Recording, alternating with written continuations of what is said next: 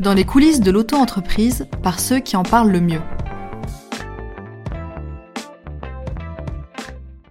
Bonjour à tous et bienvenue dans cette saison 3 du podcast Auto-entrepreneur. Au programme de cet épisode, vous, les auto-entrepreneurs. Pour la deuxième année consécutive, nous avons décidé, en partenariat avec le magazine L'Express, de lancer un grand baromètre afin de vous donner la parole à vous, les auto-entrepreneurs, afin de mieux comprendre vos aspirations, vos ambitions, mais également vos difficultés et attentes liées à ce statut. Vous avez été plus d'un millier à nous faire confiance et à répondre à nos questions. Et quoi de mieux pour décortiquer vos réponses que d'inviter Arnaud Edus, directeur général du portail auto-entrepreneur? Saison 3, épisode 2, c'est parti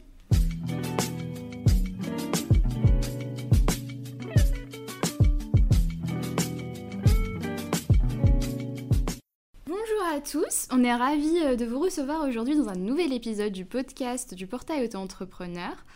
Aujourd'hui, c'est Boudour qui présente le podcast avec Elisa. Merci Elisa d'être avec nous et notre invité du jour est le directeur général du portail auto-entrepreneur, Arnaud Edus. Bonjour Arnaud. Bonjour. Comment tu vas? Très bien, je suis euh, ravi d'être ici et d'avoir euh, la chance de pouvoir euh, partager un peu le, fruit du travail qu'on a mené au cours des derniers mois au travers du baromètre de l'auto-entrepreneur en partenariat avec l'Express. Effectivement, donc cet épisode va tourner autour de vous, les auto-entrepreneurs, et ça va peut-être inspirer ceux qui veulent se lancer dans l'aventure. Cet épisode, c'est vous. On a enquêté sur vos difficultés, vos ambitions et, et donc, on va en discuter euh, tout de suite avec, euh, avec vous et avec Arnaud, avec mhm. Elisa. Avant de rentrer dans les détails, est-ce que Arnaud, il y a quelque chose qui t'a étonné dans tous ces résultats? Il y a une tendance qui se dégage quand même, euh, c'est le Big Quit qui vient à la base des États-Unis, puisque là-bas c'est une tendance très très forte où les gens ont quitté leur emploi euh, pour complètement changer de vie et dans beaucoup de cas se lancer dans l'entrepreneuriat. C'est une tendance qu'on constate également en France et qui est visible dans notre baromètre, dans, un, dans une moindre mesure que ce qu'on peut voir aux États-Unis, mais malgré tout, euh, il y a 41% des gens qui ont répondu à notre baromètre et qui disent l'avoir avoir fait le, sauter le pas de l'entrepreneuriat en venant d'une profession salariée euh, et donc avoir abandonné leur job salarié pour se lancer dans l'entrepreneuriat. Et c'est une tendance qui se renforce beaucoup par rapport à l'année dernière. Euh, et je ne dirais pas que c'est une surprise parce qu'on en, on en parle beaucoup euh, aujourd'hui dans les médias, mais malgré tout, voilà, les, chiffres corroborent euh, ce sentiment d'employés qui veulent changer de vie. Et je rebondis justement sur, sur les big quits et les motivations que tu évoquais, Arnaud, qui poussent les gens à se lancer dans l'auto-entreprise.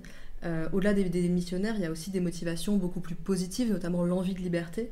Euh, on a 73% de nos répondants au baromètre qui, qui nous ont dit s'être relancés pour assouvir justement ce besoin d'indépendance dont tu parlais, euh, soit pour vivre de leur passion ou trouver un sens dans leur activité.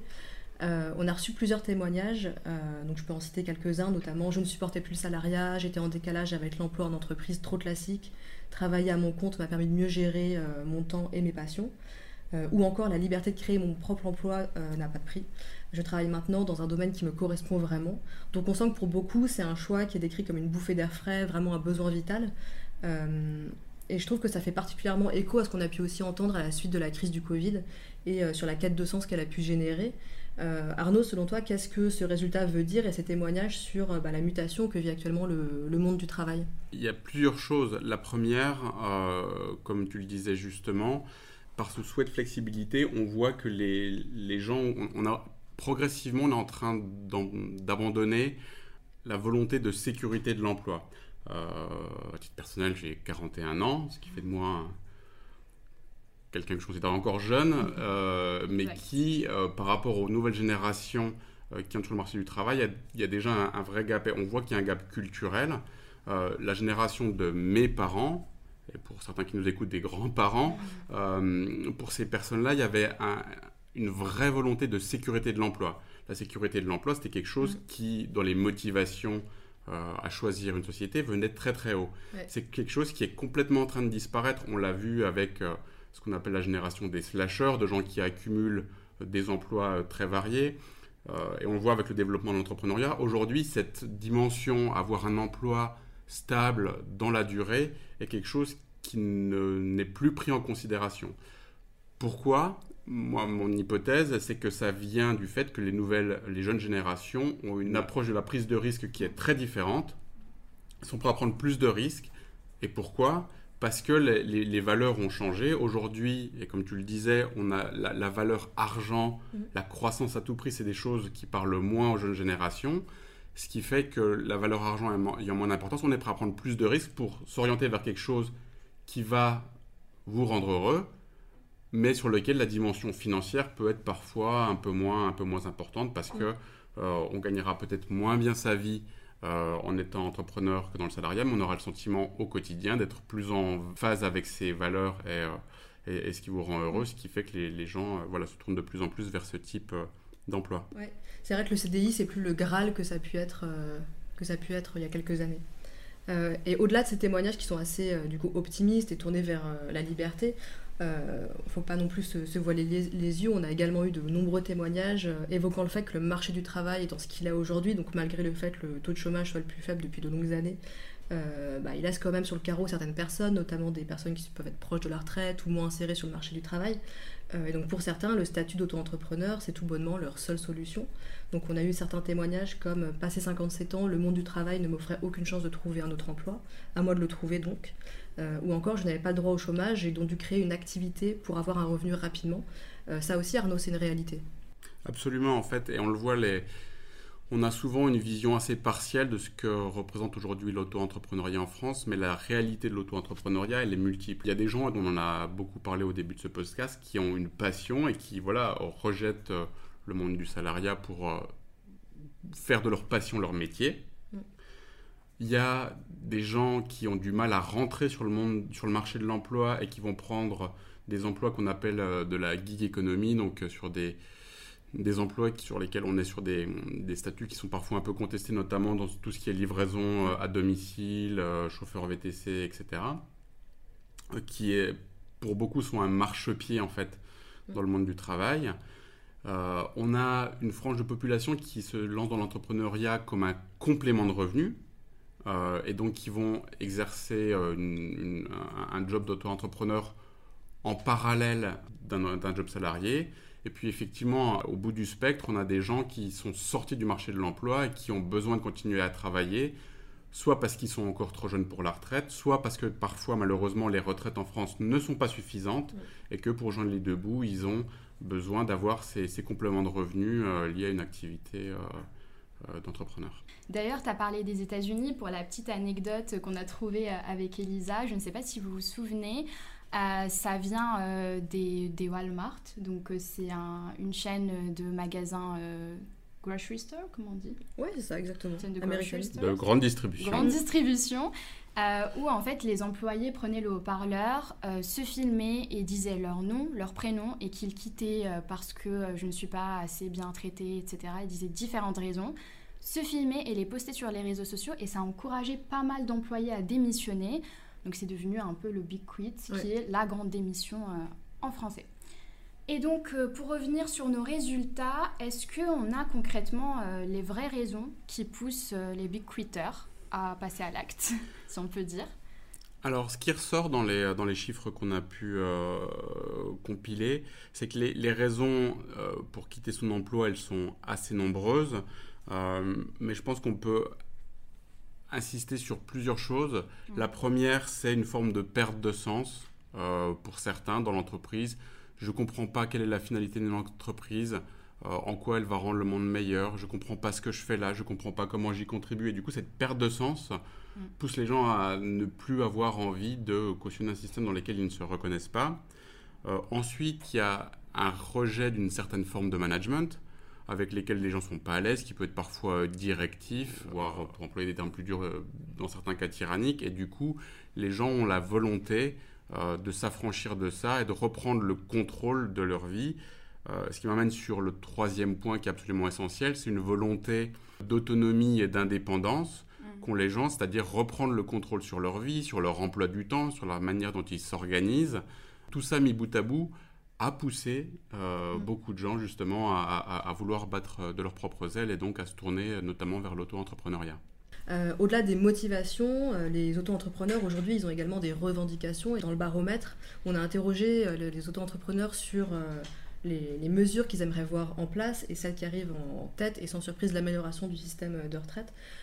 On sait qu'aujourd'hui le gouvernement se penche sur, sur la réforme des retraites justement. Est-ce qu'on peut espérer du mieux pour les auto-entrepreneurs à ce niveau-là selon toi? Oui, alors tu, tu, dis sans surprise, très honnêtement pour moi ça a été une petite surprise. Euh, ça fait euh, maintenant 4 ans que je dirige Portail Auto-Entrepreneur. Et dans les revendications qu'on entend depuis de nombreuses années, euh, les sujets tournaient plus autour de l'assurance chômage et de la baisse des cotisations. Ce sujet des retraites, il est en train de prendre de la force, peut-être aussi parce que c'est un sujet d'actualité dont on parle beaucoup et qui par conséquent est très présent dans l'esprit des, auto-entrepreneurs parce qu'ils regardent la télé, écoutent la radio et du mm. coup voit que c'est un sujet qui est important. Euh, donc oui, pour moi, une, semi-surprise. Euh, et effectivement, c'est un sujet qui est essentiel euh, parce qu'à date, la, couverture effectivement sociale des auto-entrepreneurs est assez différente de celle des, salariés. Et c'est une dimension qui est parfois négligée quand les gens font le pas, passent le pas mm. du salariat et donc se dirigent vers l'entrepreneuriat ils regardent souvent ce qu'ils vont être capables de gagner euh, directement par leur revenu, mais effectivement ne voient pas dans la durée quels peuvent être les impacts. Effectivement, la retraite est le plus frappant, sachant que là, évidemment, euh, c'est un sujet qui est en haut de l'agenda du gouvernement et qui est extrêmement compliqué parce que pour les indépendants, il y a quand même un gros sujet de financement. Euh, les indépendants cotisent moins que des salariés. Du coup, la manière dont le financement se fera dans la durée doit être travaillée. Et en deuxième position des mesures euh, demandées par les auto-entrepreneurs, on retrouve le besoin d'aide au lancement et le besoin d'accompagnement. Euh, on sait qu'il est parfois compliqué de s'y retrouver parmi toutes les aides qui existent, de connaître son éligibilité, euh, etc. Et c'est pourquoi d'ailleurs chez Portail Auto-entrepreneur, on essaie de communiquer au mieux là-dessus, notamment à travers notre rubrique Académie disponible sur notre site. une des solutions aussi pour accompagner les, les auto-entrepreneurs, ça pourrait être aussi un coup de pouce au démarrage. Euh, avec l'aide des banques par exemple qui pourraient euh, peut-être mieux appréhender cette situation. Euh, qu'est-ce que tu en penses Arnaud? Est-ce qu'il y a aussi peut-être des aides au démarrage qui peuvent être mises en place? Alors, sur le sujet des aides au démarrage, moi, ce que je pense, c'est que déjà, le plus important, c'est que les gens soient bien formés et bien accompagnés quand ils se lancent. Au-delà de l'aspect financier, il y a beaucoup de métiers aujourd'hui sur lesquels on peut se lancer avec finalement très peu de fonds, et c'est pour ça aussi que que l'auto-entrepreneuriat fonctionne bien, bien en France. Euh, là où le bas blesse souvent, c'est que les gens, comme on l'a dit précédemment, ils ont un savoir-faire, une passion, pas nécessairement euh, le bagage technique et le, savoir-faire administratif en management pour euh, bien gérer leur, leur, entreprise quand elle se lance. Et je pense que là où les gens ont le plus besoin d'aide, c'est justement à se former à gérer une entreprise parce que quand on n'est, j'en sais rien, par exemple plombier et qu'on est un, as dans la, maîtrise du geste de plomberie, mm. Ça fait pas euh, de soi nécessairement un bon gestionnaire. Mais aujourd'hui, voilà, être auto-entrepreneur, c'est avant tout être gestionnaire d'une société. C'est, à mon avis, là où les gens ont le plus besoin d'être accompagnés. Euh, c'est aussi notre rôle chez Portail, notre raison d'être, c'est de les aider à réussir dans le cadre de leur lancement. Euh, et je pense qu'aujourd'hui, c'est là où le bas blesse le plus. Après, effectivement, il y a un sujet au niveau des banques qui sont souvent assez euh, frileuses euh, à prêter. Mais une fois encore, ça revient sur le point que j'évoquais précédemment. Je pense que si on arrive bien préparé avec une idée claire sur ce qu'on veut faire, comment on veut le faire, comment on peut le faire, les banques euh, sont en général plus à l'écoute. et donc, je pense qu'un un projet qui réussit, c'est un projet qui a été bien préparé. Là-dessus, chez Portail, on est, on est évidemment là pour aider les gens à y arriver. Pour rester sur le manque d'aide, on a quand même 44% de nos répondants auto-entrepreneurs qui se déclarent touchés par la crise. Et encore, ce chiffre date de septembre. Je pense que ça sera sans doute plus euh, cet hiver avec euh, la crise énergétique. Est-ce qu'on a plus de détails sur les activités les plus impactées? Alors oui, aujourd'hui, les, euh, les, gens qui, qui, souffrent le plus sont les gens sur des professions artisanales, pourquoi Parce que c'est eux qui se déplacent le plus de par la nature de leur mhm. métier. C'est des métiers qu'ils exercent chez leurs clients et donc le coût du carburant les impacte fortement. Ensuite, ils, ont, ils sont également impactés par la hausse du coût des matières premières, qui est très très euh, significative dans certains, sur certains types de matières premières. Et ça les impacte fortement parce que quand on est artisan et qu'on vient de se lancer, euh, souvent on a du mal à répercuter les hausses de prix sur ses clients. On se dit oui, mais bon, le client, je m'étais engagé à lui faire les choses pour tel ou tel prix, je sais qu'il a des moyens limités. Donc en fait, il y a un certain nombre de cas où les gens prennent la hausse de matières premières en coût mais ne la répercutent pas sur leurs clients, ce qui fait qu'ils rognent sur leur marge, ce qui peut euh, à terme les mettre en difficulté. Donc les, les, plus impactés sont, euh, sont les artisans, les commerçants un peu moins. Ils le sont dans la mesure où aujourd'hui il y a quand même une, une contraction des dépenses en France, il y a quand même un certain nombre de, de dépenses non contraintes sur lesquelles on voit que les gens commencent à renier un peu sur leur budget. Et du coup ça impacte les commerçants. Et aujourd'hui la, la, frange de, de, nos clients qui l'a moins impacté sont les gens libéraux donc qui font de la prestation de services et sur lesquels on n'a pas noté euh, voilà, de, de difficultés euh, majeures. Évidemment, euh, au cas quand on regarde au cas par cas, il y a toujours des, des, gens qui peuvent être, souffrir plus que d'autres, mais ce n'est pas de tendance lourde en tout cas. Merci beaucoup Arnaud pour tous ces détails. Euh, sachez que s'il y a de nouvelles aides ou des nouveautés concernant le micro-entrepreneuriat, on vous met tout sur nos réseaux sociaux, donc euh, suivez-nous. Et euh, d'ailleurs, on discute avec quelques auto-entrepreneurs, par exemple sur Instagram, et on a remarqué que la crise pouvait peser sur leur morale. Est-ce que cet aspect se reflète aussi dans les résultats du baromètre?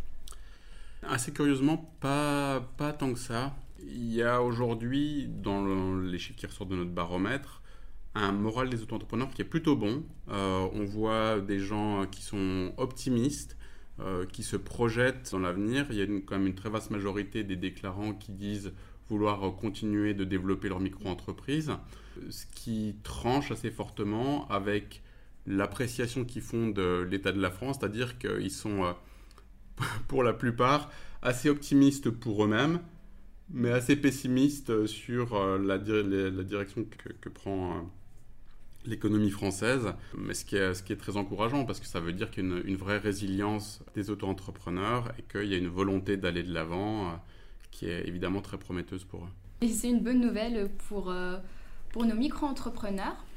Là, j'ai une question qui intéresse beaucoup nos auditeurs, notamment ceux qui euh, pensent à se lancer dans la micro-entreprise.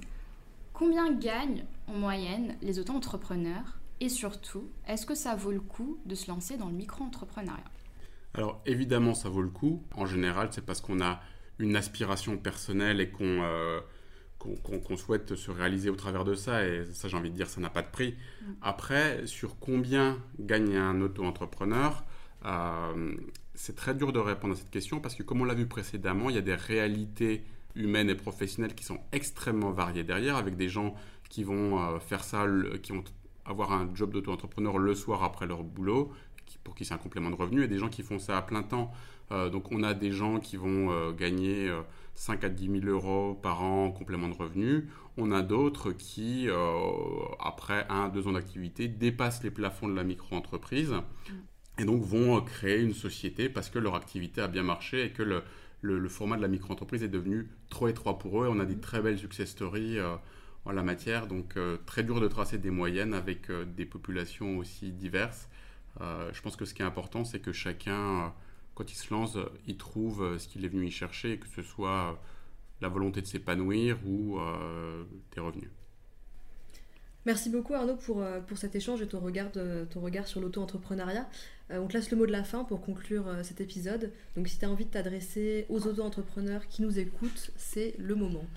À titre personnel, je pense que ce qui, ce qui rend heureux dans la vie, c'est d'avoir le sentiment de progresser et d'avancer. C'est ça qui a fait un peu le, sel de la vie et l'entrepreneuriat est un moyen extraordinaire justement de se réaliser, d'avoir le sentiment de se développer à titre euh, personnel. Et, pour ça, je pense que euh, voilà, j'invite tous ceux qui n'ont pas encore osé euh, franchir ce pas à le faire parce que c'est un des multiples chemins qui peut mener au bonheur. Et eh ben merci Arnaud et merci à tous nos auditeurs. Bonne journée. Merci, merci à tous et bonne journée. Merci à tous de nous avoir écoutés. On espère que ces résultats vous ont autant intéressé que nous. Dites-nous en commentaire si vous vous reconnaissez ou pas dans ces résultats. Euh, on se retrouve très vite et en attendant, à bientôt sur tous nos réseaux.